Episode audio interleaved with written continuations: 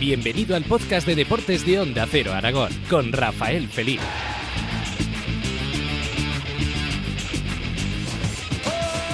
Hola, muy buenas. Llega otra vez el fin de semana, llega el fútbol, vuelve la competición liguera para la segunda división, no pare como, como todo el mundo sabe, no para ningún fin de semana, por lo tanto hay nueva jornada. Además esta semana que viene, pues con eh, jornada en tres semanas para marcar diferencias ya entre los equipos, los que ganen y los que pierdan. Ojo y cuidado con los aragoneses. El Huesca si gana mañana al Lugo a partir de las seis y media de la tarde dará un paso cualitativo muy importante de cara al futuro, de cara a sentirse más equipo, de cara a engancharse a los puestos altos de la tabla clasificatoria, ya que el equipo alto aragonés cuando juega en casa está demostrando una solvencia total y absoluta y por lo tanto todos estamos muy confiados en lo que puede hacer el equipo que entrena el Cuco Ciganda en un momento extraordinario, como decimos, cuando juega en casa, pues hay que demostrarlo otra vez jugando ante su afición, la cual otra vez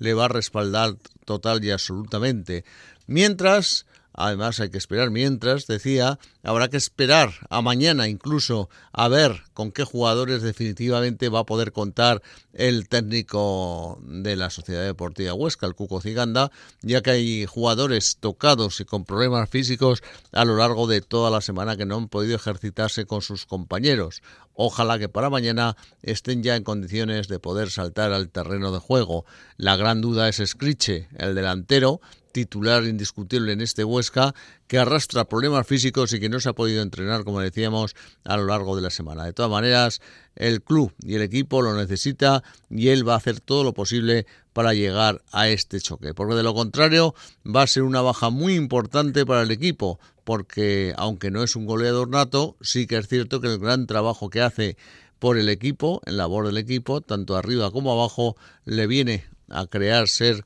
uno de los mejores jugadores de la plantilla del equipo orcense. Por lo tanto, compás de espera en el caso de Scriche para saber si va a estar en condiciones o no para el partido de mañana. Mención aparte mm, merece el Real Zaragoza, un Real Zaragoza que vuelve a saltar a la Romareda el domingo a las cuatro y cuarto de la tarde ante el Real Oviedo, un Real Oviedo que no marcha muy bien las cosas por tierras asturianas, pero que quieren centrarse en el fútbol y a poder ser en las victorias en Zaragoza, con un eh, delantero que ya lo conocemos porque jugó en el Real Zaragoza, como es Borja Bastón, que a buen seguro va a ser un peligro continuo para la portería de Cristian Álvarez, el guardameta argentino que está negociando su renovación de contrato por tres temporadas más con el Real Zaragoza.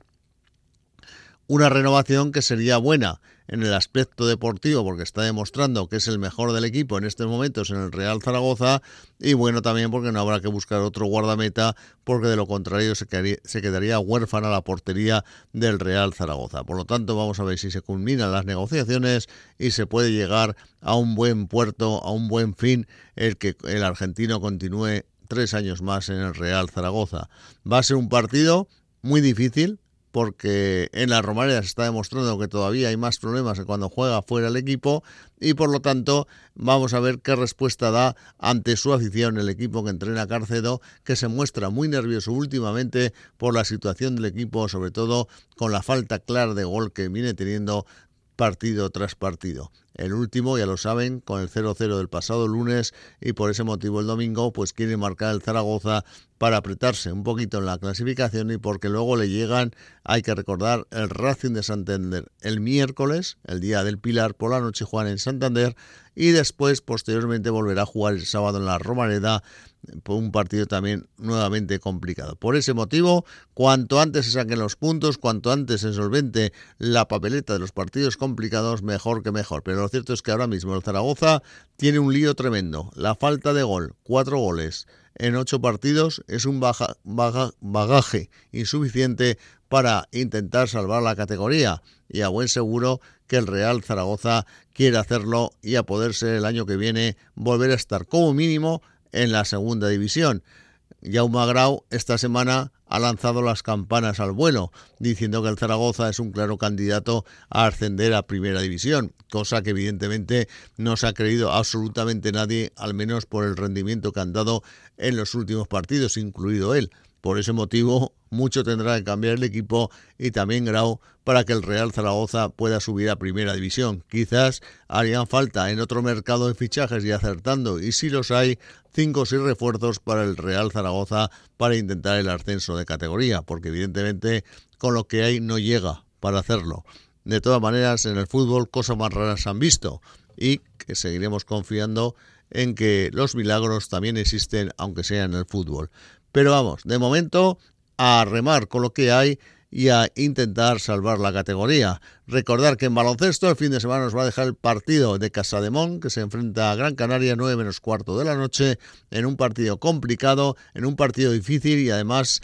más cuando el equipo no ha comenzado bien. Hay que también centrar las piezas y sobre todo que la pelotita entre, pero por lo demostrado en los primeros partidos pocas esperanzas hay de que gane el partido mañana sábado a las 9 menos cuarto de la noche el equipo que entrena Schiller el Casademón Zaragoza. La afición con solo dos partidos ya empieza a estar mosqueada con el juego del equipo y sobre todo con los resultados que está obteniendo, uno malo y otro peor. Vamos a ver si cambian las cosas, aunque también va a ser muy muy difícil que lo haga jugando como lo han venido haciendo en los últimos partidos. El fin de semana también tendremos otros eh, muchos deportes. Recordar que va a haber balonmano, eh, además del baloncesto, evidentemente, atletismo, carreras eh, que se organizan tanto en Huesca, Teruel como Zaragoza, y todo el deporte será protagonista. Además, el río Ebro, el